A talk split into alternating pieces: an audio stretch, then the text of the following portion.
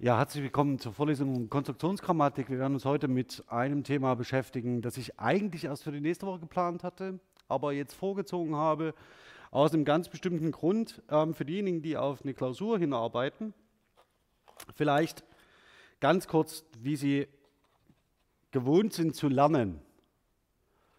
Also wir tun mal so, als äh, sei der Stoff, den Sie bewältigen müssen,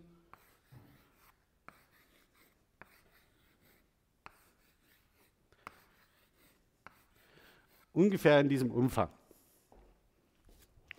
Als Studierende neigen sie dazu, das haben sie auch in der Schule gelernt, also zumindest hat man ihnen höchstwahrscheinlich keine anderen Lerntechniken beigebracht. Wenn es so sein sollte, tut es mir leid. Es, meine Erfahrung ist, dass Lerntechniken und Methoden im Schulunterricht nicht die entscheidende Rolle spielen.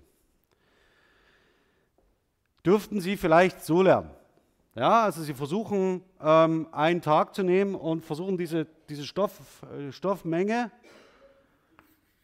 an einem Tag zu bewältigen, um exakt hier die Klausur zu schreiben. Um danach alles zu vergessen. Ja, das ist faktisch das, was passiert. Ähm, sie vergessen danach alles und nehmen davon nichts mit. Ähm, wenn Sie mit dem kognitionslinguistischen Modell denken, ist das natürlich grober Unfug. Idealerweise wäre es so, dass Sie dann, wenn Sie kognitionslinguistisch denken, immer wenigstens idealerweise das so gestalten sollten, dass Sie von der Stoffmenge, die Sie bearbeiten, diese auf einen möglichst langen Zeitraum erstrecken.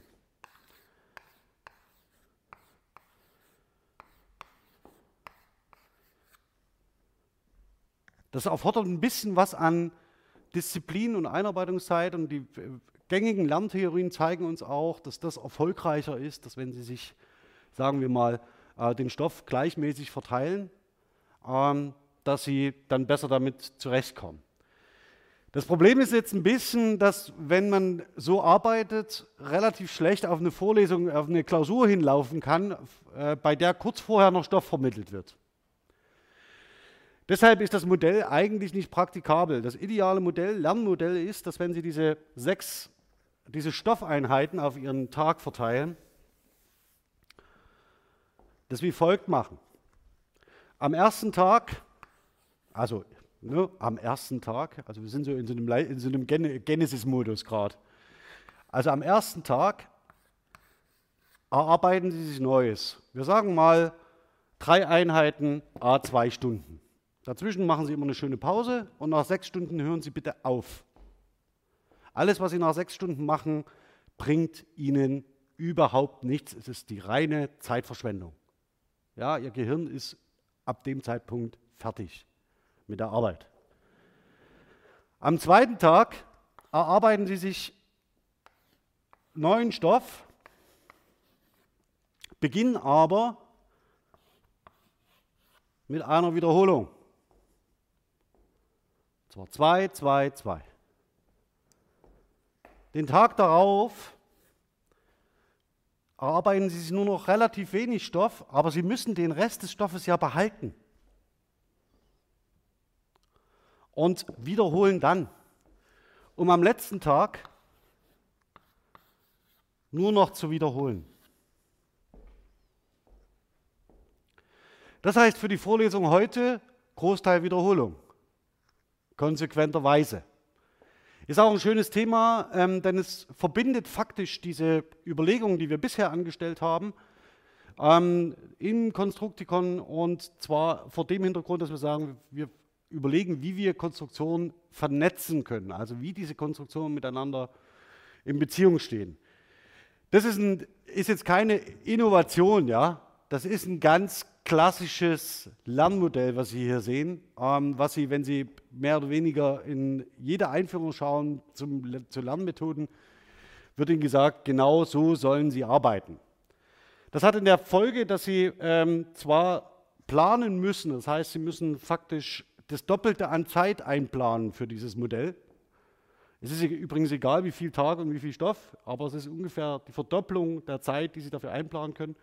Sie können aber sich sicher sein, dass Sie nicht nur hier an dem Zeitpunkt noch irgendetwas davon wissen, sondern bestenfalls auch hier. Das merke ich immer dann, wenn ich frage, was haben Sie denn in der Einführung ins Mittelhochdeutsche, was haben Sie denn da so gemacht? Ja? Und dann Stille, Zirpen, weil es irgendwie zwei Semester her ist. Ähm, und das sollte eigentlich nicht der Effekt sein ähm, des Studiums. Also planen Sie solche Arbeitsphasen ein, die Sie unterstützen. Zum Konstruktikon ähm, vielleicht einleitend so viel, das ist ein Kofferwort aus Konstruktion und Lexikon und es nimmt die eine der wichtigsten Prämissen der Konstruktionsgrammatik auf, nämlich dass wir nicht in unterschiedlichen äh, Modulen unser Sprachwissen speichern, also nicht im äh, Wernicke- und Broca-Areal mit einem Merkmals, mit einem Bündel dazwischen, sondern dass wir Sprache ganzheitlich beschreiben müssen und auch so konzeptualisieren können, unabhängig davon, wie das Gehirn damit umgeht. Ähm, es gibt Evidenz dafür, dass diese Konstruktionen, Konstruktionsnet, äh, Konstruktionen miteinander in Verbindung stehen. Da ist unter anderem der Name hier in der Vorlesung wichtig gewesen, Michael Tomasello mit den Fragen zum kindlichen Erstspracherwerb. Also indem man sehr deutlich sehen kann, wie welche sprachlichen Konstruktionen nacheinander gelernt werden und wie die aufeinander aufbauen und nach und nach zu Schematisierungen führen. Dieses ähm, Symbolbild hier steht für die Ansätze aus der die aus der generativen Grammatik herauskommen. Also Noam Chomsky war der Name, der damit verbunden ist. Und das ist ein Modell, was von, dem, äh, von der Leistung des Organs Gehirn ausgeht, ähm, das noch an sehr traditionelle Vorstellungen von Rechentechnik angelehnt ist und lange paradigmatisch zu sehr, sehr guten Ergebnissen geführt hat. Mittlerweile würde man sagen, man würde das durch sprachgebrauchsbasierte Ansätze ergänzen, die von Sprache als einem ganzheitlichen Phänomen ausgehen. Ähm, äußerst interessant in dem Zusammenhang ist, ähm, dass eine Publikation, dass, wenn Sie Zeit finden in den Semesterferien, ah, die, in der vorlesungsfreien Zeit, ähm, ist das Gehirn als Beziehungsorgan. Das empfehle ich Ihnen äh, mal zu lesen, ist eine äußerst ähm, äh, ist eine neurobiologische Einführung in die äh, Anatomie und Funktions- und Arbeitsweise des Gehirns, also was wir davon wissen und was wir davon nicht wissen. Und das dürfte Ihnen die Augen öffnen. Also wenn man zumindest über solche Fragen nachdenkt. Ja, also das, was wir ähm, in der Konstruktionsgrammatik gegen dieses modulare Verständnis von Sprache stellen, ist, dass wir postulieren, dass Sprache holistisch begriffen und zu beschreiben ist. Mit anderen Worten, wenn Sie an einer Ecke ziehen, müssen Sie alle anderen Konstruktionen mit im Blick haben. Also das heißt, wenn Sie über Nomina nachdenken oder über Präpositionen, dann müssen Sie auch gleichzeitig immer mit im Blick haben, wenn Sie sowas modellieren wollen, wofür werden denn Präpositionen üblicherweise eingesetzt. Und möglicherweise ist diese Kategorisierung als Präposition gar nicht mal so zutreffend. Und möglicherweise gibt es Überschneidungen zwischen diesen Kategorien und Sie müssen sich möglicherweise auch von solchen Kategorisierungen lösen. Denken Sie bitte an so eine Fälle wie die zu Tür. Ja, also das heißt, es ist nicht so ganz pauschal zu beurteilen, zu sagen, das gehört da in diese Schublade und das gehört in diese Schublade. Also wenn Sie etwas holistisch begreifen, dann müssen Sie das gesamte System, also ohne jetzt diesen Systembegriff überfrachten zu wollen, äh, das ganze Sprachsystem im Blick haben und Wechselbeziehungen, Wechselwirkungen, Resonanzen mit äh, in Ihrem Beschreibungsmodell verarbeiten. Das andere verbindet uns eher mit der kognitiven Linguistik, nämlich der äh, Auffassung, dass Sprache nicht angeboren, sondern erlernt wird, angeboren ist, sondern erlernt wird und das Sprachwissen aus dem Sprachgebrauch emergiert. Also das, was Sie als Individuen von Sprache wissen, haben Sie selbst aus Erfahrung gelernt. Es ist nicht so, dass ihr, äh, ihr kognitives System über ein wie auch immer präfiguriertes sprachliches Modul verfügt, wo sie drei oder vier Schalter umlegen und dann haben sie so die Basics in, in, in Deutsch oder äh, in Russisch auf dem Kasten. Sondern es ist so, dass sie quasi mit äh, sprachlich gesehen mit einer Tabula rasa starten. Das, was sie aber ähm, lernen, ist das Einlernen in Symbolsysteme, die, die für sie das Überleben sichern in ihrer sozialen Umgebung.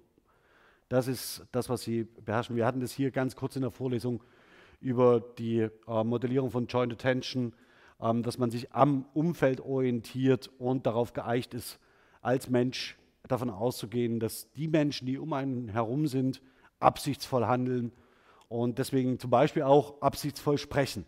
Das ist ähm, etwas, was man daraus übernehmen kann.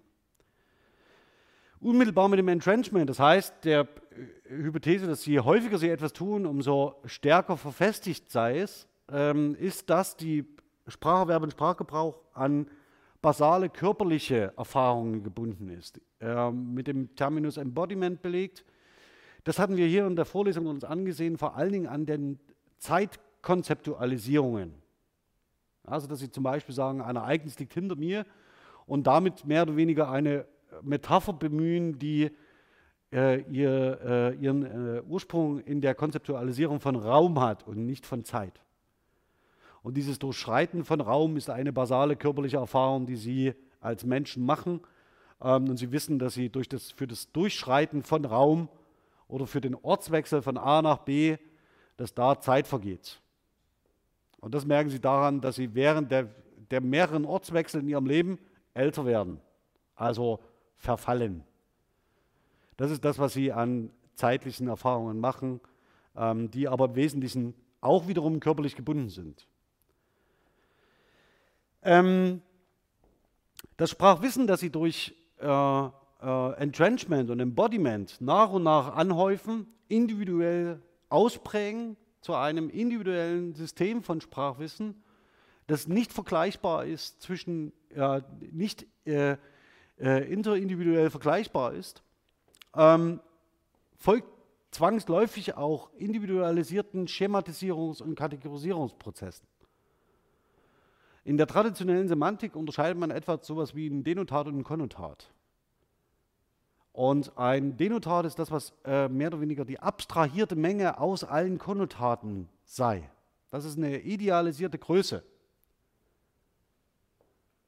Mehr oder weniger ist es so, dass, wir, dass alle sprachlichen Einheiten je nur Konnotate sein können. Also jeder Sprachbenutzer benutzt Sprache in dem für ihn oder sie typischen Art und Weise auf der Basis individuell erworbenen Sprachwissens und individuell erworbener Schematisierungen und Kategorisierungen. Wenn Sie sich irgendwann mal gefragt haben, das Gegenüber muss Sie doch verstehen, nein, es ist der schlicht unwahrscheinlichste Fall. Und auch bei Alltagskonzepten, so etwas wie Milch oder Kaffee oder Zucker oder was auch immer, ist es so, dass Ihr Gegenüber nicht dasselbe Kategorisierungssystem äh, in seinem Sprachwissen verankert haben muss wie Sie. Jetzt stellen Sie sich noch solche äh, Zufälligkeiten des Lebens vor, Sie ziehen in eine andere Region. Da leben andere Menschen, die andere Erfahrungen gemacht haben. Stellen Sie sich vor, Sie ziehen jetzt nach Österreich, da fallen zwei Meter Schnee. Sieht, da ist Winter ein anderes Thema als hier. Können auch noch einen Schritt weiter denken. Sie ziehen nicht nach Österreich, also wo man an unserem Standardvarietät noch sehr nah dran ist. Sie ziehen nach Honolulu ja, oder nach Kuba. Da wird neben der Sprache, neben dem Klima, neben den soziokulturellen Verständnissen ein ganz anderer Erfahrungshintergrund äh, der Menschen, die dort leben, bestehen, der sich unter anderem auch in der Art und Weise, wie man sprachlich konzeptualisiert, ausdrückt, sein. Das heißt, jede Veränderung, die Sie als Mensch, jeden Ortswechsel, den Sie als Mensch vollziehen, prägt jeden von ihnen anders. Das ist auch so ein schöner Satz, ähm, wenn Sie mal auf einem Klassentreffen waren. Ist es schon so weit gewesen? So fünf Jahre Abi?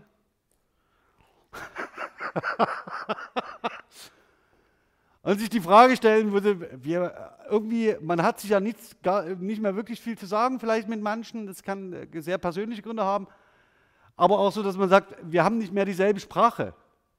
Also Ihnen, wenn Sie den Eindruck irgendwann mal gehabt haben, dann liegt es nicht daran, dass äh, äh, liegt es nicht an den kognitiven Fähigkeiten der Einzelnen, sondern es liegt einfach daran, dass sie keinen gemeinsamen Erfahrungshintergrund mehr haben, der nicht mehr identisch ist. So, ähm, das, was wir aber für die Modellierung, für die Beschreibung brauchen, jetzt wäre es ja das Einfachste zu sagen, wir stellen uns den ganzen Tag hin und nehmen Sprecherinnen äh, auf, während sie sprechen, dann formen wir daraus äh, Frequenzverläufe, diese Frequenzverläufe vergleichen wir und dann haben wir eine Sprachbeschreibung. Das wäre aber ein rein deskriptives Modell von Sprache, was wir dann hätten und wir könnten damit nichts erklären. Wir könnten nur beschreiben, dass es offensichtlich zu Veränderungen kommt. Und deswegen, um das zu leisten, brauchen wir bestimmte auch theoretische Abstraktionen, um sprachliches Wissen konzeptualisieren zu können und beschreiben zu können und vor allen Dingen aus einer reinen Beobachtung heraus erfassen zu können. Und wir gehen davon aus, dass jeder Sprachbenutzer Sprachwissen als konzeptuelle Einheit abspeichert.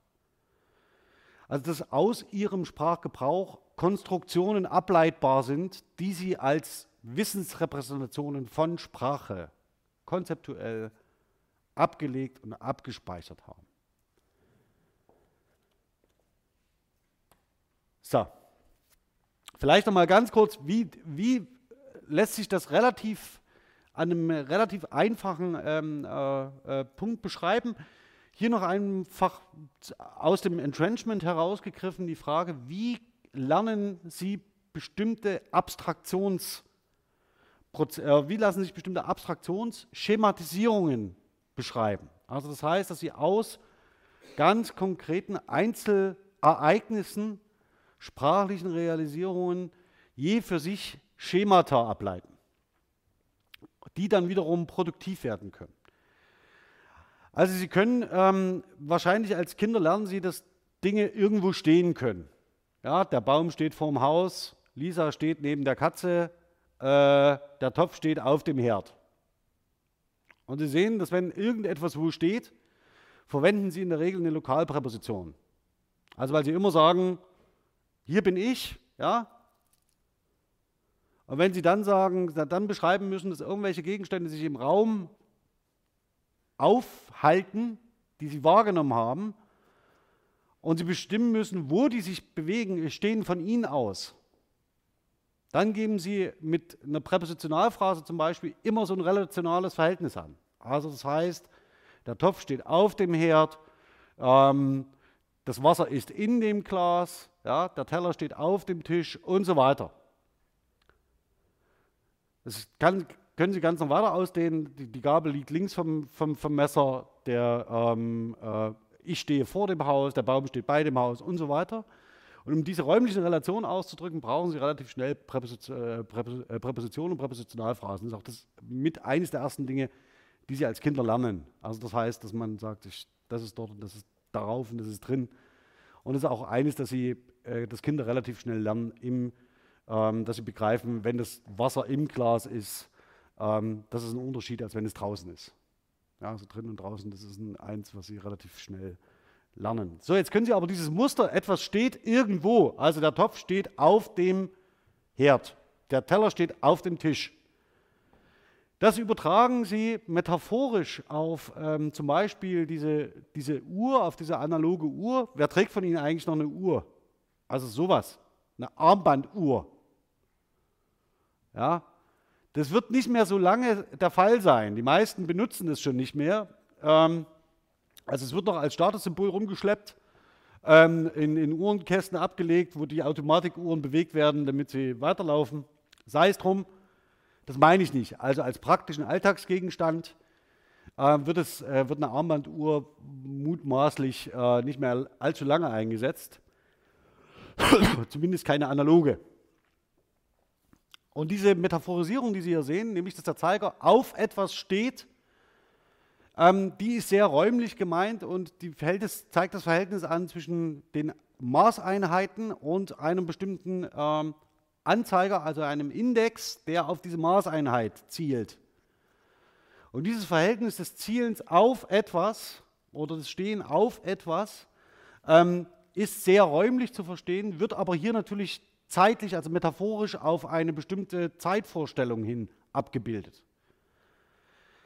Und Kinder lernen nicht nur, dass etwas auf dem, nicht nur, dass der Teller auf dem Tisch steht oder der Topf auf dem Herd, sondern auch, dass der Zeiger auf 12 Uhr steht.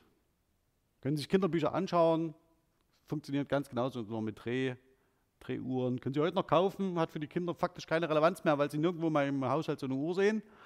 Aber man lernt sie noch so, ist ganz wichtig. Ähm, und dann lernen Sie dieses Muster übertragen. Sie lernen äh, so ein Ding, der Zeiger steht auf und dann sagen Sie etwas auf 3 Uhr, auf 5 Uhr, 5 vor 12 und so weiter. Und Sie merken, dass dieser Slot der Uhrzeit relativ lexikalisch frei beweglich ist. Und aus dieser freien Beweglichkeit abstrahieren Sie das Muster, der Zeiger steht auf x. Und für dieses x können Sie andere lexikalische Einheiten einsetzen. Mehr oder weniger haben Sie da eine Verfestigungsstruktur. Also das heißt, mehr oder weniger, wenn Sie so wollen, eine Idiomatisierung. Wir sind hier noch nicht so weit, dass wir sagen können, es gibt, äh, das hat eine sprichwörtliche Qualität, um Himmels Willen, aber es gibt eine Verfestigungstendenz, die dazu führt, dass Sie aus dieser Verfestigung heraus ein Schema ableiten können, das lexikalisch teilweise frei ist.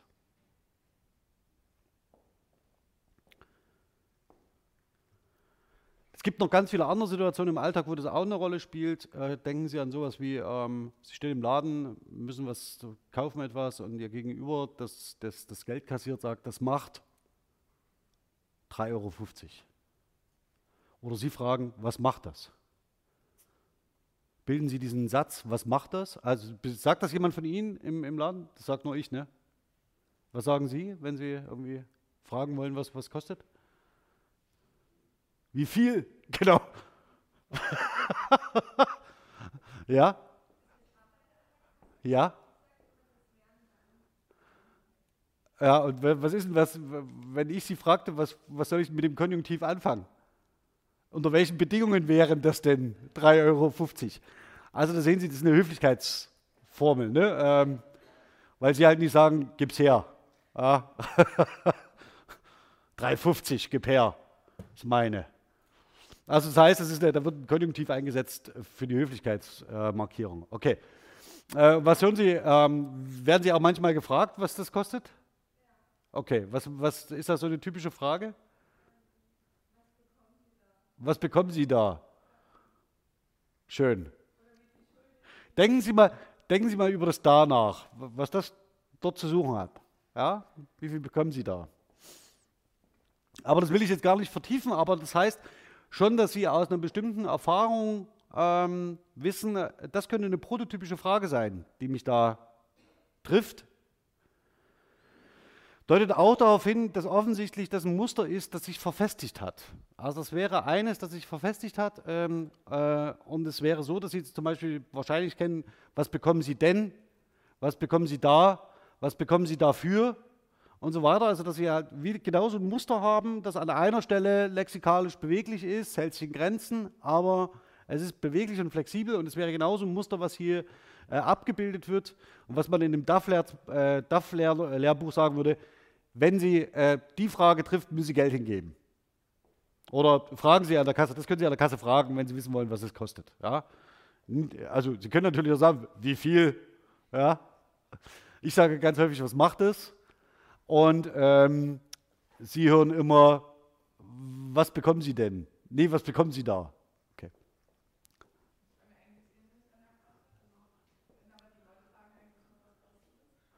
Was kostet das?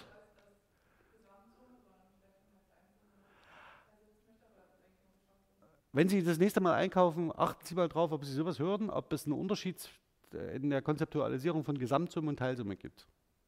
Also, was kostet dieses Teil? Und was macht das insgesamt? Wenn das der Fall ist, genau da sind wir. Ja, es gibt so eine Muster, mehrere Muster für sprachliche Handlungen beim Bezahlen.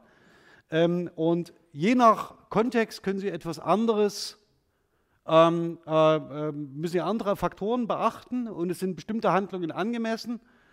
Und jetzt können Sie auch mal äh, überlegen, wer alles bei Kassen vorbeiläuft. Das sind sehr viele Erwachsene, aber auch sehr viele Kinder. Also das heißt, ähm, Sie sind quasi in einer alltäglichen Situation, wo Kinder sowas auch relativ schnell äh, mitbekommen. Ja, aber Sie hatten noch eine Frage.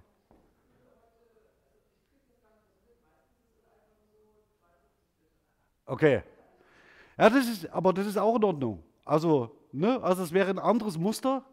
Und es kann zum Beispiel sein, dass in einer bestimmten Region, in der sie aufwachsen, eher das eine oder das andere Muster typisch ist. Genau. Okay, damit lasse ich es jetzt mal bleiben, aber Sie, Sie sehen, auf was das hinausläuft. Es ist aber jetzt nicht so, dass Sie vor der Kasse stehen und sagen, Moment, Warnecke, Broker, Areal, Bündel dazwischen, welche lexikalischen Einheiten muss ich jetzt bedienen, um diesen Satz zu bauen? Also Sie bauen ihn auch, wenn, wenn man jetzt auf Laienwissen in der Bewertung nicht so viel geben kann in der Frage und auch nicht geben will. Es ist eine Annahme der Konstruktionsgrammatik, dass Sie diese Einheiten als komplette Einheiten abspeichern. Also nur teilweise äh, modifizieren.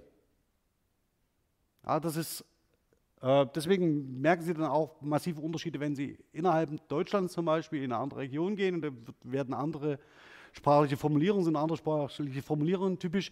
Das müssen Sie erst lernen. Also muss man erst so nach und nach ankommen und dann äh, benutzt man es möglicherweise auch.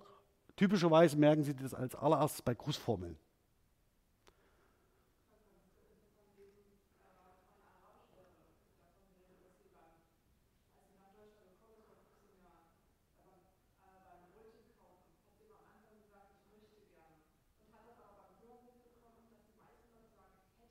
Okay?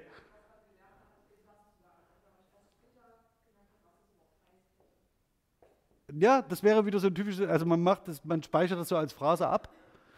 Und das wäre genau so ein Beispiel. Also das Problem ist jetzt bei Kindern, aber Kinder können sich in ihrem Sprachgebrauch nicht selbst beobachten. Ja, also bei Erwachsenen, bei DAF-Lernern äh, funktioniert das wunderbar. So, das Ganze funktioniert natürlich auch andersrum. Also das heißt, wenn Sie einmal ein Schema gelernt haben, das äh, relativ ähm, äh, frei ist, das heißt, Sie haben ein Schema gelernt wie ähm, jemand tut etwas. Also es gibt eine Entität, die handelt. Und Sie können auch verschiedene Dinge tun. Sie können sprechen, Sie können schreiben, Sie können äh, schreiben, Sie können Fußball spielen, Sie können einen, Nagel in die Wand schlagen und so weiter.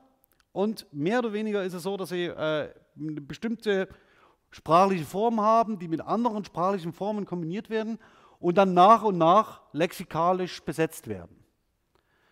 Und so ist es möglich, dass Sie mehr oder weniger ein festes Schema im Kopf haben, also eine bestimmte Struktur, die aber lexikalisch nicht gesättigt ist.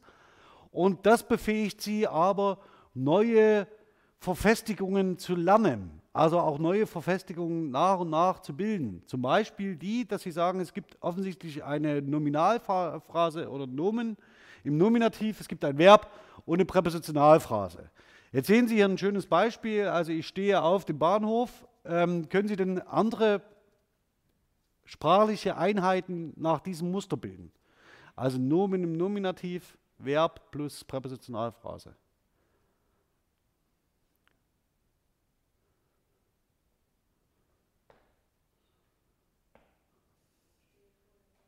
Ich stehe vor meinem Haus, wäre genau, gehört dahin, ein anderes Verb. Ich gehe nach Hause.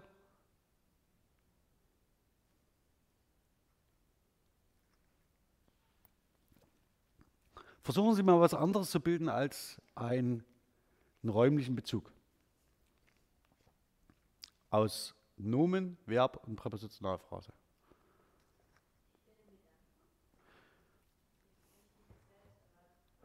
Also ich bin in Gedanken.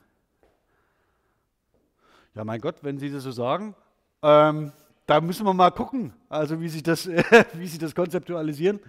Das Schöne ist, die Konstruktionsgrammatik würde jetzt nicht sagen, äh, das ist elliptisch. Die Valenzgrammatik würde sagen, das ist eine Ellipse, die Sie da gerade produziert haben und Sie haben so bewusst eine Leerstelle erzeugt. Möglicherweise deutet das aber auch an, dass Sie eben kein, dass Sie nicht sagen sollen, ich bin in Gedanken versunken, sondern dass Sie auf dieses äh, Versinken verzichten und sagen, ich bin in Gedanken reicht. Noch andere Beispiele. Ach ja, noch die Frage, äh, konzeptualisieren Sie das lokal? Also wenn Sie in Gedanken sind, was heißt das? Sagen Sie doch sowas nicht. ja, also Sie sind woanders. Also die Konzeptualisierung dahinter ist, kann eine räumliche sein, sagen wir es mal so. Ja, es ist, ja. Er steht zu mir. Schön. Die Frage wäre, dass, ob das eine Präpositionalphrase ist, die hier abgedeckt ist. Sei es drum. Sie finden äh, Übertragungen dieser Art, aber es ist sehr schwer aus diesem schematischen Muster etwas, äh, eine sprachliche Einheit zu bilden oder der eine, ein Konstrukt zuzuordnen, das nicht räumlich konzeptualisiert ist. Also es geht nur im übertragenen Sinne, also er wird ja nicht die ganze Zeit daneben ihn stehen. Ja. Ähm, aber das heißt, äh, das ist sehr schwer, ähm, da eine andere ähm, sprachliche Struktur aufzurufen. Ja, also dann, wenn wir in Richtung Konstruktikon schauen, sind das natürlich ähm, genau die Fragen, die relevant sind. Das heißt, wir haben auf der einen Seite Konstrukte. Das sind die sprachlichen Einheiten, die Sie konstruieren also die Sie beobachten und hören können.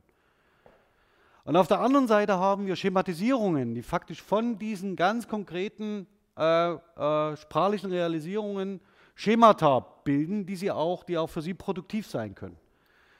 Und das Problem der Konstruktionsgrammatik, oder nicht das Problem, aber eines der ähm, Herausforderungen oder eine der Herausforderungen ist, dass alles das je Konstruktion sei.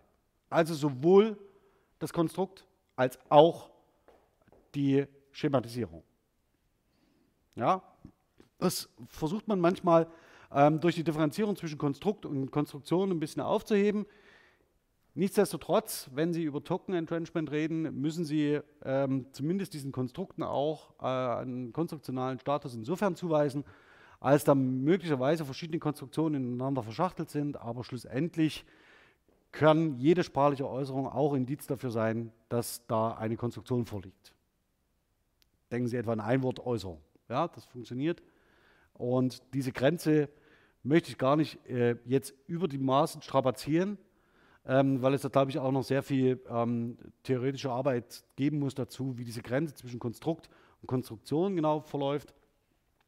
Aber nur damit Sie es mal gehört haben. Das, was Sie, äh, diese Beziehungen, die sich herstellen zueinander, das sind, die werden mehr oder weniger über Vererbungsregeln und Linking, sogenannte Linking-Regeln beschrieben. Und Sie können diese Vernetzungen und diese Vererbungsstrategien sowohl von der Bedeutungsseite her bauen, als auch von der Formseite. Also es können sich bestimmte Einheiten formseitig sehr ähnlich sein ähm, und aber auf Bedeutungsseite eher sehr stark voneinander abweichen. Ähm, kleines Beispiel, nehmen Sie die, die Wortart oder nehmen Sie die beiden Türken schön und traurig. Das sind je für sich genommen Adjektive, also sie gehören einem, man könnte jetzt sagen, ohne das empirisch zu unterlegen, sagen, sie gehören einem Schema an, nämlich einer Wortart. Und dieses Schema selbst ist Konstruktion. Allerdings sind die für sich genommen schön und traurig auch Konstruktion. Und Sie können mehr oder weniger sagen, diese Formbeziehung, also das heißt, Sie haben äh, bestimmte Vormerkmale, Adjektive sind steigerbar, sie sind flektierbar und Sie können Prädikativ und äh, Attributiv, obwohl ich das mit diese Termini mit Vorsicht genieße, Attributiv und Prädikativ gebraucht werden.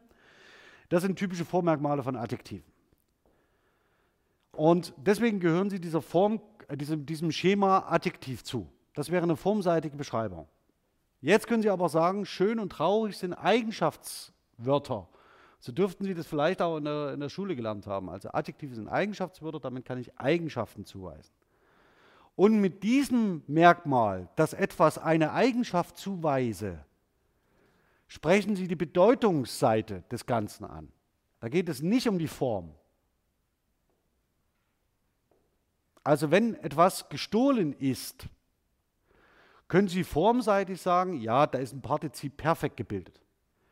Sie können aber auch von der Bedeutungsseite her sagen, ja, das weist eine Eigenschaft zu.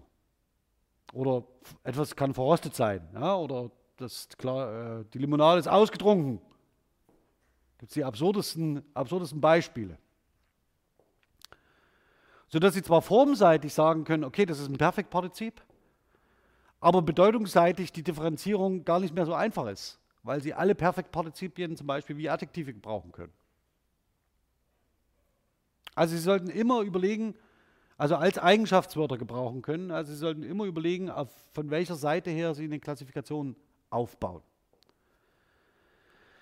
Ähm, das Ganze hat für die, für die Konstruktionsgrammatik insofern Relevanz, weil natürlich diese Differenzierung zwischen Form und äh, inhaltsseitiger Motivation verschiedene Seiten der Vernetzung anzeigen kann. Also wenn Sie ein formseitiges Konstruktikon bauen, also Sie wollen zeigen, wie bestimmte sprachliche Einheiten formseitig miteinander in Beziehung stehen, werden Sie ein anderes Konstruktikon vorstellen als eines, wenn Sie das von Bedeutungsseite her aufbauen. Wenn Sie es von der Formseite her aufbauen, könnte es zum Beispiel sein, dass Sie auf die Idee kommen, dass das Perfektpartizip eine Form des Verbs sei.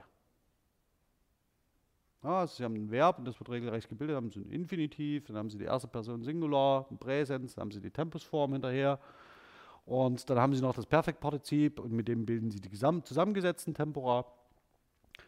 Und wenn Sie das formseitig bauen, können Sie auf die Idee kommen, das Perfektpartizip gehört genau in dieses Paradigma.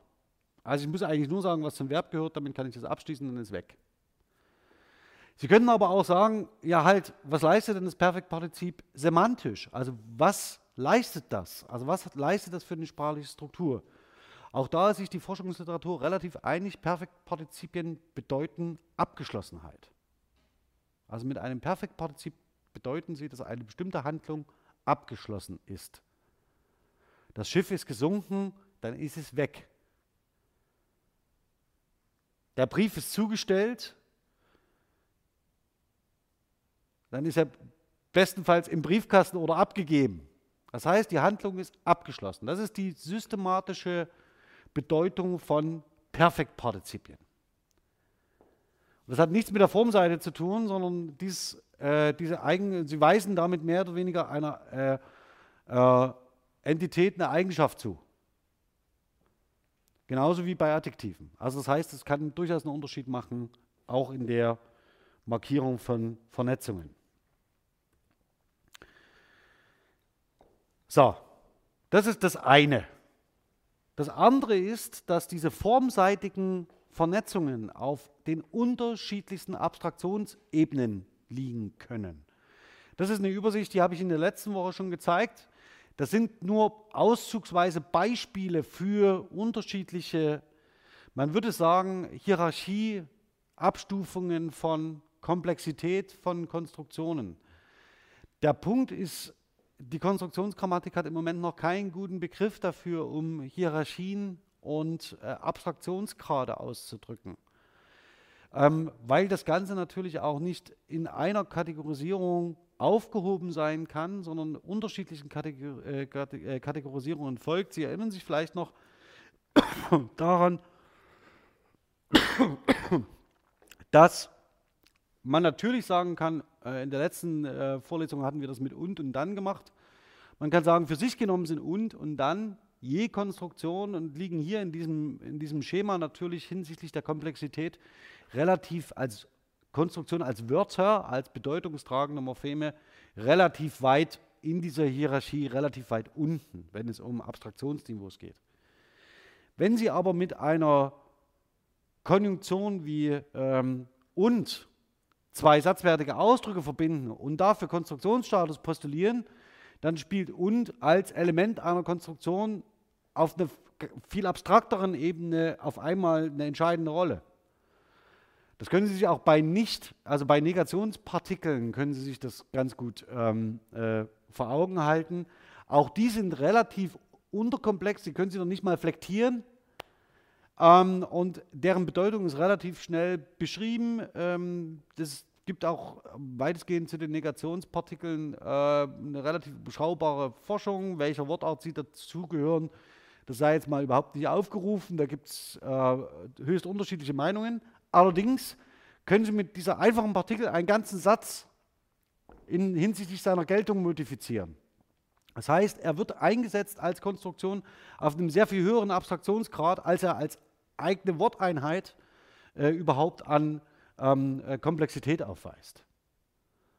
Die Frage ist, ob Sie das eine von dem anderen trennen können. Also weil ein Negationspartikel in der Regel nicht ohne Kontext auftritt. Also Sie benutzen ja keine Einworteinheiten, sondern Sie benutzen komplexe Konstruktionen. Deswegen ist die Frage, ob diese Frage überhaupt zulässig sei, dass man da ein Spannungsverhältnis aufmacht. Es kann sein, dass ich da selber noch ähm, eine Schere im Kopf habe, ähm, aber das äh, dauert dann noch ein bisschen, um das aufzulösen. Okay.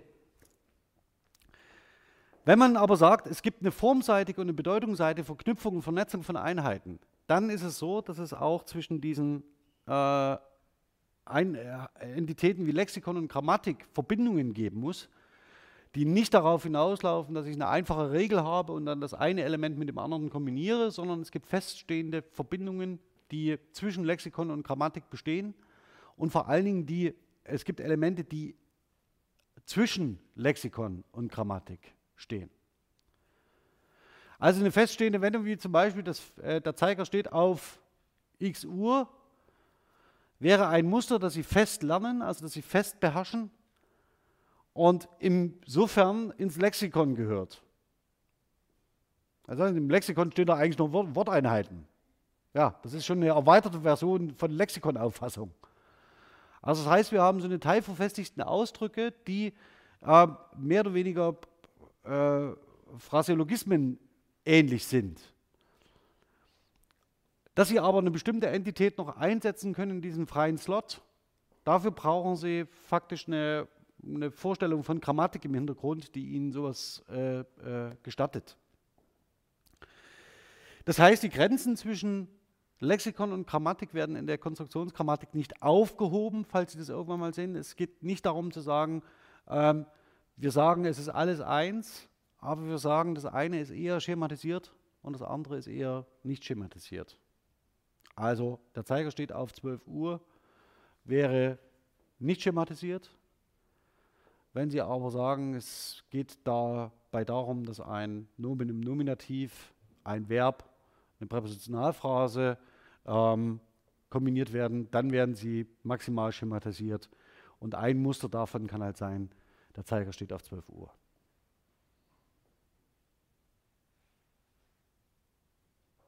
Okay. So, wie baut man am besten jetzt so ein Netzwerk. Also Sie erinnern sich vielleicht, dass ich, auch das zur Wiederholung, Sie erinnern sich vielleicht, dass ich ganz am Anfang mal, ah, Entschuldigung, ja.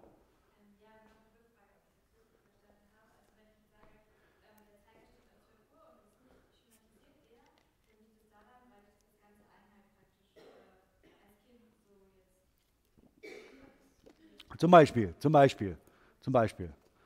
Ja, wenn Sie aber dann zum Beispiel lernen, ähm, Sie können auch sagen, der Zeiger steht auf 3 Uhr, oder der Zeiger steht auf 5 Uhr.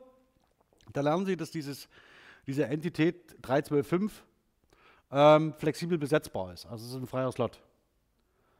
Und dann hätten Sie schon den ersten, das wäre ein Token Entrenchment und das wäre der erste Weg dazu hin, dass Sie einen Type entrenchen und dieser Type ähm, lässt diese freie Besetzung dieses Slots zu. Und dann haben Sie, sind Sie schon faktisch auf dem Weg hin zur Grammatik. Ohne jetzt zu sagen, dass es eher Lexikon oder eher dazwischen oder eher gar nichts oder eher Grammatik sei, sondern zu sagen, wir müssen einfach damit rechnen, dass, diese, ähm, dass dieses Type- und Token-Entrenchment dazu führt, dass Sie mehr oder weniger mal mehr und mal weniger schematisierte Einheiten lernen. Sie sehen das vielleicht nochmal ganz kurz hier an dieser, an dieser ähm, äh, Übersicht.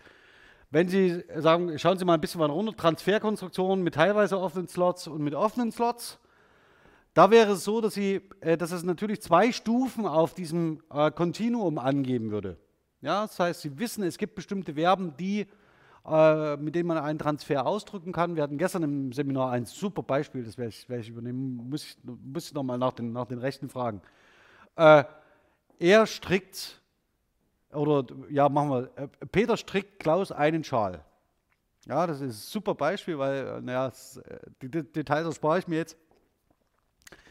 Aber der Punkt ist an der Sache, dass Sie ähm, natürlich dann in eine Vollschema, dass das, das klar sein muss, um das zu verstehen, müssen Sie über Sprachwissen verfügen, in dem eine Transferkonstruktion mit offenen Slots repräsentiert ist. Sonst verstehen Sie diesen Satz nicht. Wenn Sie diesen Satz verstehen als eine Art Transferleistung, dass es wahrscheinlich ist, dass es darum geht, dass jemand für jemand anderen etwas strickt, wenn Sie das als Transfer verstehen, dann ist es ein Indiz dafür, dass Sie offensichtlich schematisiert ähm, ein Muster abgelegt haben, das Ihnen äh, für Sie plausibel macht, wenn es eine Entität gibt, die im Nominativ steht und es gibt eine Entität, die im Dativ steht und es gibt eine Entität, die im Akkusativ steht und es gibt ein Verb dazu, dann ist nicht unwahrscheinlich, dass es hier um einen Transfer geht. Aber Sie können natürlich auch sagen, hier ist es formal kodiert. Sie können natürlich aber auch sagen, das ist eine Interpretationsleistung, zu sagen, ja, das eine könnte ein Agent sein, das andere könnte ein äh, Objekt sein, also das, was gegeben wird, und dann haben Sie im Dativ jemanden, der es bekommt. Also ein Nutznießer des Ganzen, wie auch immer. Und dann wären Sie auf einer semantischen Vernetzungsebene. Also das heißt, Sie werden dann möglicherweise auch geneigt, Sätze als Transfer zu verstehen, nur auf der Basis, weil Sie glauben zu wissen, dass das eine ein Agent ist und das andere ist ein Objekt und dann gibt es noch eine äh, Entität, die etwas bekommt. Das können Sie mit Fantasiewörtern ganz gut lösen. Also wenn Sie jetzt zum Beispiel, das wird in neurolinguistischen Tests gemacht, also Sie bilden dann Fantasiewörter, Fantasienomen, die es, für die es keine Evidenz gibt. Und ähm, dann setzen Sie, Sie sie aber in so eine Struktur und äh, versehen sie mit bestimmten Flexionsänderungen, sodass klar ist, aha, das eine könnte Nominativ sein, das andere könnte ein Dativ sein, das letzte ist ein Akkusativ. Und dann fragen Sie mal, was das bedeuten könnte. Und bei sprachsensiblen äh, Mitmenschen wird man dann möglicherweise auch darauf kommen, das könnte sowas sein, dass jemand was gibt. Also es ist erstaunlich, wie stabil da diese Zuordnungen sind. Ich gebe es aber ehrlich zu, das ist auch ein, ist auch ein einfacher Fall. Ja. Die sogenannte Doppelobjektkonstruktion, das ist echt easy. Damit können Sie eigentlich alles machen. Ähm, deswegen lassen Sie sich mal schnell weitergehen. Jedenfalls der Unterschied, wenn Sie sich zurückerinnern, der Unterschied zwischen unifikationsbasierten und gebrauchsbasierten Modellen ist, dass die unifikationsbasierten Ansätze postulieren, es gibt, wenn solche Vernetzungen existieren, wird nur von oben alles äh, an Eigenschaften auf einem Strang vererbt. Also es gibt ein, ähm, dieses Vererbungsmodell, ähm, das zwischen diesen Konstruktionen besteht, äh, gibt es nur in einer Richtung. Jetzt ein Beispiel, wo das problematisch wird. Stellen Sie sich mal vor, wie das bei solchen Verben aussieht, wie werden, haben und sein. Schauen Sie einfach mal im EWAL-Buch, also im elektronischen Valenzwörterbuch beim IDS nach, wie viele Bedeutungsunterschiede bei haben, sein und werden angegeben sind. Und versuchen Sie das mal in einem Modell sich zu erklären, das nur auf einem Strang Vererbungs von äh, Formbedeutungsmerkmalen äh, zulässt. Also das erhöht den Rechtfertigungsaufwand für bestimmte Modellierung von bestimmten Strukturen erheblich. Die gebrauchsbasierten Ansätze machen es sich hier etwas einfacher, äh, indem sie nicht ein Vererbungsmodell, durchgehendes Vererbungsmodell postulieren, sondern indem sie auch annehmen, es gibt Teilbedeutungsübernahmen, Teilformübernahmen und so weiter. Zwischenkonstruktion. Ähm, und davon ausgehend wird natürlich auch deutlich, dass man sagen kann, es gibt sowas wie eine prototypische Organisation von Netzwerken. Es gibt für bestimmte sprachliche Muster eine äh, prototypische Organisation. Hier war der Begriff oder die Prototypentheorie von Roche ähm, der entscheidende Hinweis. Ähm, in der Vorlesung auch behandelt worden, genau, ist der Begriff der Konstruktion als Bedeutungsformpaar, das als eine Minimaldifferenz zu dem etablierten Begriff zum Formbedeutungspaar. Warum? Wenn Sie postulieren, dass ein Netzwerk sowohl von Form als auch von Bedeutungsseite her gebaut sein kann, dann ist es natürlich ähm, erstmal zunächst leichter, sich auf, für eine der beiden Seiten zu entscheiden. Ich bin der Auffassung, dass wenn wir Konstruktionsgrammatik betreiben, uns im Wesentlichen um die Bedeutungsseite von sprachlichen Strukturen bemühen sollten, also diese adäquat zu beschreiben, und von dieser Bedeutungsseite her aus die Form aufzuschließen. Das geht parallel mit den Prämissen der kognitiven Linguistik. Das zeigen die ähm, Erkenntnisse aus der Spracherwerbsforschung. Und schlussendlich glaube ich auch, dass über diese äh, Beschreibung eine adäquate oder sind adäquate Aussagen über die Vernetzung von bestimmten Konstruktionen möglich, ohne jetzt zu sagen, dass es keine formseitigen Vernetzungen geben würde. Wir haben uns hier in der Vorlesung das Ganze angeschaut an drei Beispielen. Auch wieder hier diese Doppelobjekt- oder die Transitivkonstruktion, also die man eigentlich mit der Bedeutung der Transferkonstruktion belegen sollte. Und zwar mit dem Beispiel geben, backen und pflücken. Demnächst wird hier noch zu lesen sein, stricken. Also weil ich es einfach super finde, ja. ist eigentlich sehr viel schöner, stricken. Okay. Ganz am Anfang habe ich hier mal durch das sogenannte semantisch konstruierte Konstruktion durchgeblättert, in der ersten Vorlesung. Und habe in erschrockene Gesichter geschaut, ähm, weil es doch hinreichend, hinreichend komplex wurde.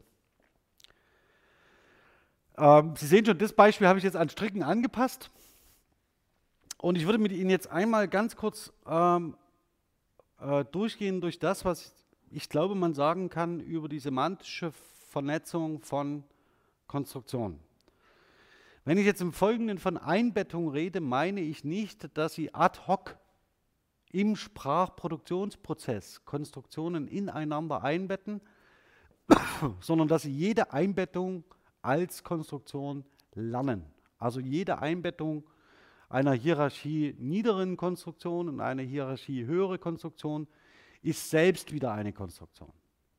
Ja, es ist nicht so, dass sie die ad hoc bilden. Verstehen Sie das bitte nicht so. Okay, fangen wir mal mit dem ersten Beispiel an. Peter strickt. Peter strickt. Peter ist relativ einfach. Sie wissen vielleicht, dass Menschen in der, äh, üblicherweise sich bewegen. Dinge, die sich bewegen und das auch absichtsvoll tun. Also Peter könnte auch ein Stuhl sein. Ja? Also wenn Sie zu Ikea gehen, die haben alle Namen. Ihr Alltagsverständnis sagt aber, na wahrscheinlich nicht. Ja, also wenn jemand über Peter spricht, das wird schon kein Stuhl sein. Möglicherweise ist es eine belebte Entität. Also wir neigen dazu, Dinge, die belebt sind, denen geben wir Namen. Also ist es nicht unwahrscheinlich, dass Peter erstmal belebt ist. Vielleicht ist er auch ein Mensch. Sie gehen erstmal davon aus, weil das das Typische ist, was Sie kennen. Also Sie kennen in der Regel Menschen, die um Sie herum sind und die haben Namen, um sie zu unterscheiden. Also, den historischen Exkurs spare ich mir. Wenn Sie mal einen schönen Text lesen wollen, bei dem die Unterscheidung von Vornamen nicht ganz so einfach ist, dann lesen Sie mal die Kudrun und dann, ähm, das, das, diesem Überlieferungsverband mit dem, mit dem Nibelungenlied, ähm, äh, taucht die auf. Und da heißen alle Männer und alle Frauen gleich. Und dann überlegen Sie mal, was das in dem genealogischen System möglicherweise für eine Implikation haben könnte. Okay. Also Menschen haben Namen. Äh, und möglicherweise ist es so, dass Sie wissen, okay, Peter ist belebt, Peter ist Mensch. Wir haben hier ganz kurz auch über diese Agentivitätsmerkmale von, von Doughty gesprochen. Also jemand belebt ist und sich bewegt, zum Beispiel. Und er macht das intentional. Sie wissen, Stricken ist eine Handlung, die sich nicht so vollzieht, sondern dafür muss man etwas tun. Das haben Sie auch gelernt, das ist ein Handlungsverb. Wenn Sie die beiden miteinander kombinieren, haben Sie eine ganz einfache Kombination aus Agens und einer wie auch gearteten Handlung. Das ist eine Kombination, eine Konstruktion, die Sie gelernt haben und die Sie kennen. Also Sie können sagen, dass irgendjemand handelt. Sie können auch von sich sagen, dass Sie handeln. Also ich stricke, ich koche, ich backe, ich pflücke. Das können Sie alles sagen. Das ist eine ganz einfache Agens-Handlungskonstruktion. Mehr oder weniger sind alle Konstruktionen, in denen ein Agens eine zentrale Rolle spielt, also denen irgendetwas jemand irgendetwas tut, die könnte man als agentive Konstruktion beschreiben. Das heißt also als Konstruktion, in denen es einen Agens gibt, der etwas macht. Das Ganze führt semantisch dazu, dass man zum Beispiel äh, über so eine Kategorisierung von Handlungs- und Vorgangsverben nachdenken muss. Ja, also was ist ein Vorgangsverb, was ist ein Handlungsverb? Inwieweit trägt die Entität, die hier als Agens möglicherweise stehen könnte, Handlungsqualität oder inwieweit passiert hier etwas? Ähm, wenn Sie zum Beispiel so, sowas sagen wie der Himmel bricht auf. Ja, also die Wolken gehen weg, Himmel bricht auf, können das Blau wiedersehen. Ist es eine Handlung, ist es eine Handlung oder ein Vorgang? Das ist in dem Fall ein Vorgang. Und es gibt Fälle, in denen diese Differenzierung nicht so ganz einfach ist. Je nachdem, äh, welche Auffassung Sie zu einer bestimmten Zeit in Ihrem Leben von bestimmten Dingen haben. Wenn, zum Beispiel, wenn Sie zum Beispiel sagen, die Sonne scheint, macht sie das aktiv, also als Agens? Oder ist es so, dass, sie, dass es eher so ein, eine Beschreibung eines Vorgangs ist? Fragen Sie mal Kinder, wie die das sehen. Und dann schauen Sie sich mal auf Kinderbildern an, was die Sonnen alle haben. Gesichter. Und jetzt können Sie mal fragen, wo das herkommt. Also Sie können jetzt natürlich sagen, ja, die gucken Kinderbücher an und da sind Sonnen mit Gesichtern drin. Das ist nicht der Fall. Nicht so viele Kinderbücher haben Sonnen mit Gesichtern.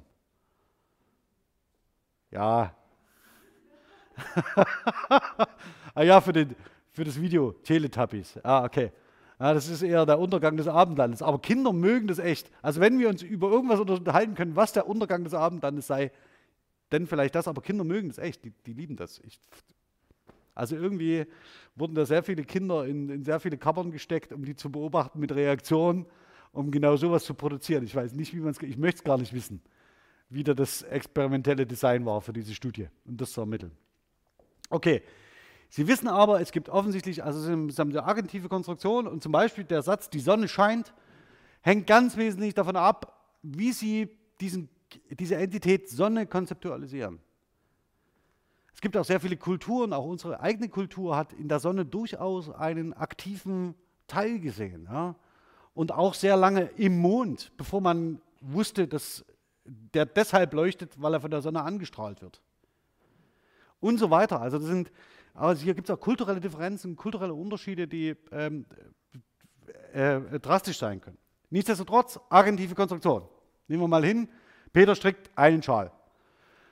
Kombination Nomen, Verb und Nomen, einmal im Nominativ, einmal im Akkusativ. Eine ganz normale, wenn Sie es formal oder funktional bestimmen würden, eine Objekt, äh, eine, eine Transitivkonstruktion mit einem Objekt, mit einem direkten Objekt.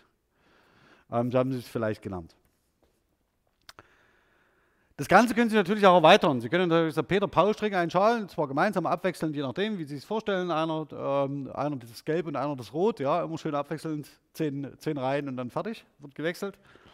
Ähm, das heißt, das Ganze können Sie natürlich ausdehnen, es verändert sich aber in dieser Struktur natürlich semantisch überhaupt nicht. Also es gibt eine Entität, die handelt und es gibt ein Ergebnis, was äh, produziert wird. Jetzt habe ich dieses, ähm, das Ganze noch ein bisschen ähm, durch einen äh, Dativ erweitert. Die Valenzgrammatik würde sagen, einen freien Dativ. Und das, was Sie aber hier sehen, Peter strickt Lisa einen Schal, wäre genau dann schon möglicherweise konzeptualisiert als Transfer.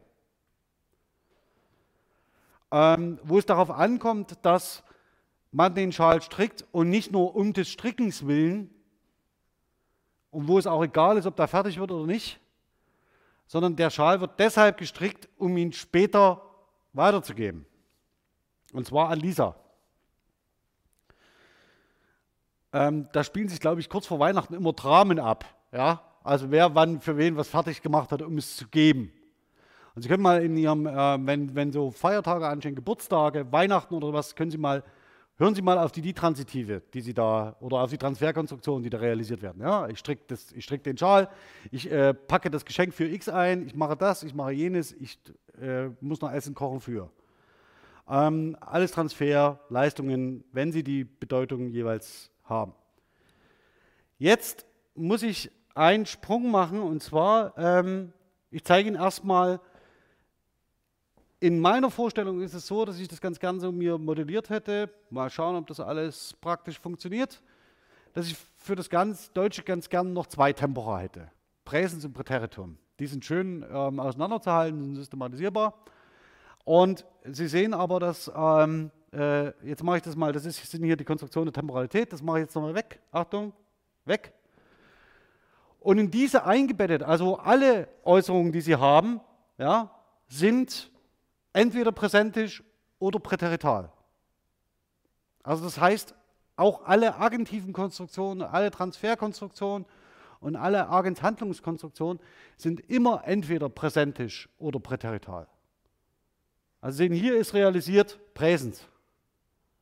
Sie können aber hier genauso gut ein Präteritum realisieren, das wäre auch okay.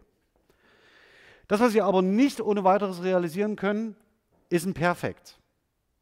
Ja? Ähm, hier finde ich es ganz geschickt, das so zu modellieren, möglicherweise, dass man sagt, wir haben ja kein, wie auch immer, ein Verbalkomplex, das gehört irgendwie zum Verb dazu, sondern das ernst zu nehmen, dass das Perfekt im Deutschen gebildet wird mit haben und sein. Und was Sie, damit, äh, was Sie vorliegen haben im Perfekt, ist eine präsentische oder eine präteritale Form von haben und sein und ein Partizip. Das bedeutet aber nicht, in der Schule haben Sie gelernt, ja, das eine wird dann so gebildet, das andere so. Sie bilden das Perfekt nicht, indem Sie konzeptuell erst ein Präsens bauen und dann ein Perfekt umformen, sondern Sie bilden das Perfekt als Einheit. Ja, und zwar präsentisch mit Partizip. Die Frage, ob das dann noch ein Partizip ist, stelle ich jetzt mal gar nicht. Das geht von der Idee aus, dass Sie ein Partizip aus, dieser, aus diesem Umformungsprozess, aus dem Vollverb bilden. Die Valenzgrammatik geht davon aus, dass die Valenz des Verbs im Partizip steckt. Das sagen die auch so. Sie schauen gerade skeptisch. Nur so. Ja, also das heißt, ähm, ich stricke den Schal, dann haben Sie die Valenz von Stricken. Stricken ist zweiwertig. Hat bedeutet, äh, jemand tut etwas und dabei kommt ein Schal raus oder eine Mütze oder zumindest das, was danach aussieht. Muss nicht die Funktion haben, aber so. Ja, also, also wir haben eine typische äh, Handlungs, äh, äh, eine typische Transitivkonstruktion. Stricken ist zweiwertig. Wenn Sie jetzt da ein Dativ dazusetzen, dann müsste die Valenzgrammatik würde sagen, das ist ein freier Dativ. Das ignorieren wir jetzt mal. Ne? Also die Konstruktionsgrammatik würde sagen, Transferkonstruktion ist völlig anderes. Bleiben wir mal bei, er strickt einen Schal. Und jetzt würde die Valenzgrammatik sagen, wenn Sie jetzt ein Perfekt bilden, ja, also Sie bilden jetzt aus, er strickt einen Schal, würden Sie bilden, er hat einen Strahl, äh, Schal gestrickt. Dann liegt die Valenz dieses ganzen Konstruktes in gestrickt. Ja, also von dort aus wird es aufgespannt. Die Krücke, mit der man sich dann behilft, ist zu, zu postulieren, dass haben und gestrickt einen Verbalkomplex bildet. Ja, das, man sagt dann einfach, das ist das Prädikat. Damit ist es erledigt. Was hat denn das aber für Konsequenzen, wenn man postuliert, das Perfekt ist für Sie faktisch eine vollständige Einheit. Also die haben sie als Einheit gelernt. Und sie bilden nicht irgendwie aus dem Präsens ein Partizip und setzen noch ein Haben dazu. Sondern sie realisieren das als Ganzes. Dann ist es möglicherweise so, dass, diese, dass, die, ähm, dass man durchaus Haben und die Eigensemantik von Haben mit ins Spiel holen sollte, um diese Konstruktionsbedeutung zu beschreiben. Das gleiche gilt, Sie werden es denken, für Modalkonstruktion. Tun Sie mir mal den Gefallen und schauen Sie mal bitte in dem Valenzwörterbuch nach der Bedeutung von und der Valenz von Modalverben nach. Machen Sie das mal. Die haben nämlich keine.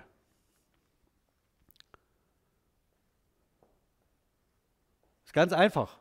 Warum? Weil das gar keine echten Verben sind. Die bilden faktisch nur mit den eigentlichen Verben, die für die Valenz verantwortlich sind, äh, einen Verbalkomplex.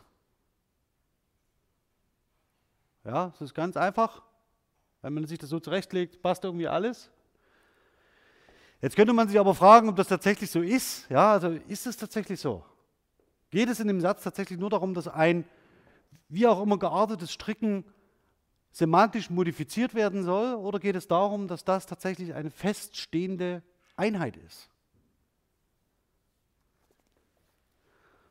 Und jetzt können Sie das Ganze natürlich auch noch kombinieren. Also können diese Perfektivitätskonstruktion, die Modalkonstruktion, also die Faktizitätskonstruktion miteinander kombinieren und die sind eh temporal überformt.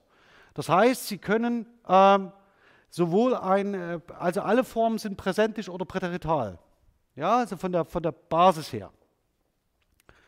Und alle Perfektformen sind entweder präsentisch oder ähm, präterital. Bei den Modalverben gilt dasselbe. Also Sie können, äh, das können Sie mal probieren, ob Sie zwei Präteritalformen miteinander äh, kombinieren können. Das wird schwierig. Aber das will ich jetzt gar nicht weiter aus, mit dem Blick auf die. Ja?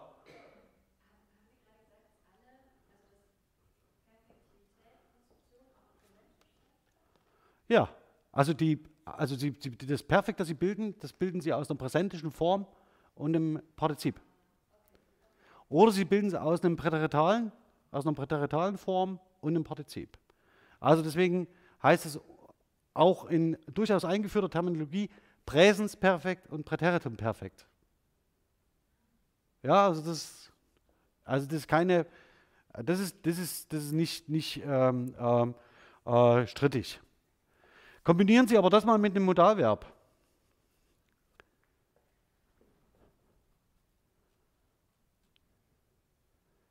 Er soll gebacken haben. Was ist denn das für eine Zeitform?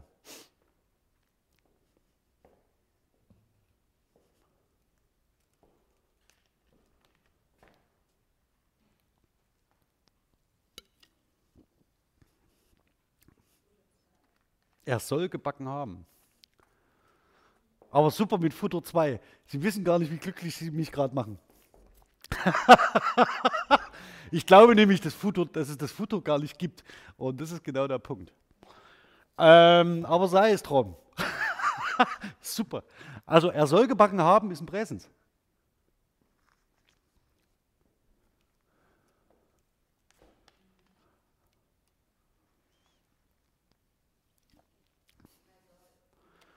Also Sie, Sie modalisieren zwar ein Präsens perfekt, aber die Form von sollen ist ein Präsens. Und es, können auch ein Präteritum bilden, also er sollte gebacken haben, geht auch. Aber versuchen Sie da mal ein Perfekt rauszubilden.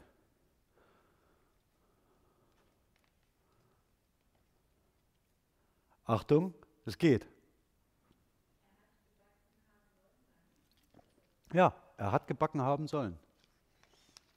Jetzt könnte man sich zwar darüber streiten, ob das irgendjemand jemals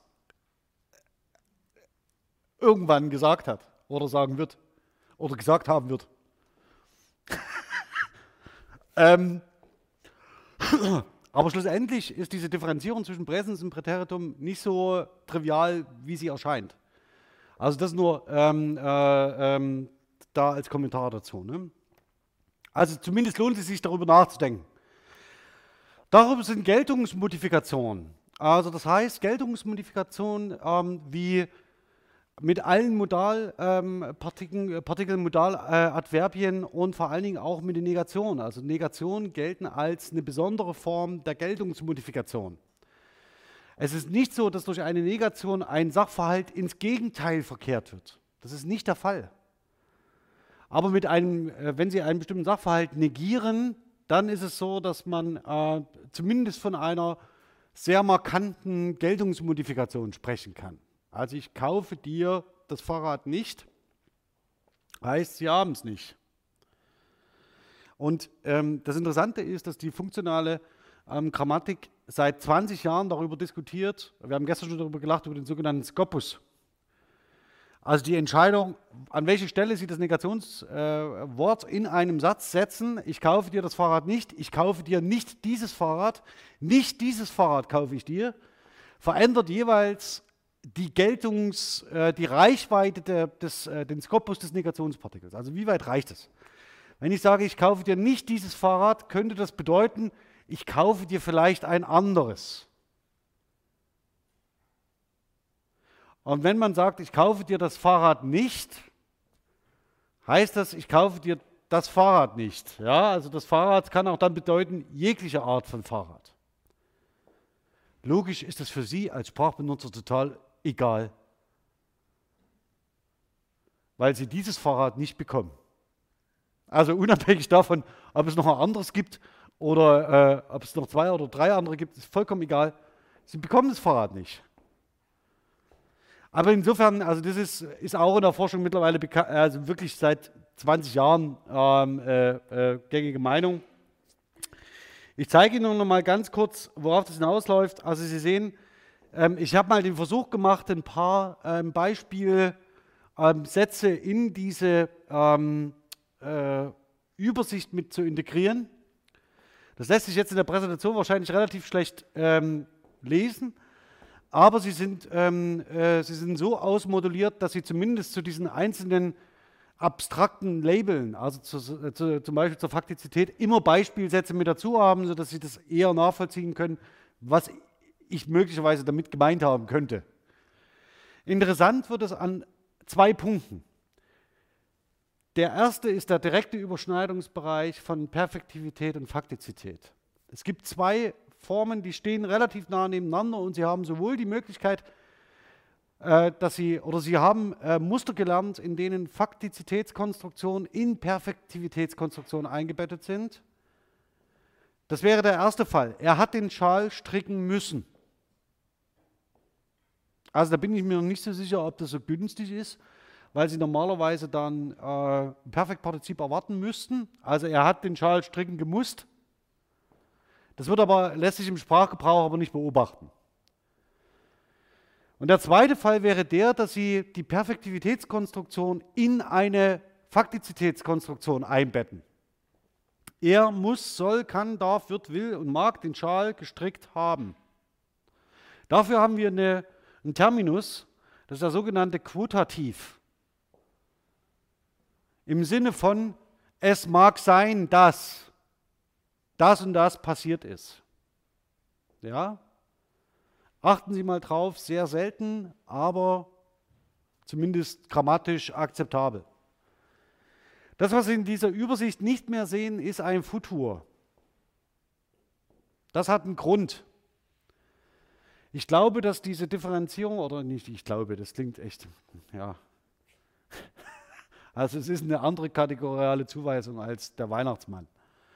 Ähm, ich bin der Auffassung, dass äh, man aus guten empirischen Gründen über die Kategorisierungsgrenze zwischen Futur, äh, futurischem Gebrauch und Modalgebrauch von Werden streiten kann. Aus konstruktionsgrammatischer Perspektive wäre mir sehr daran gelegen, wenn man diese Kategoriengrenze aufhebt und Werden als ein Verb beschreibt, das üblicherweise für Konstruktionen der Faktizität verwendet wird. Und diese äh, Gruppierungen dieser Konstruktion der Faktizität ähm, lassen sich nicht hinsichtlich einer zukünftigen oder einer modalen Lesart eindeutig festlegen.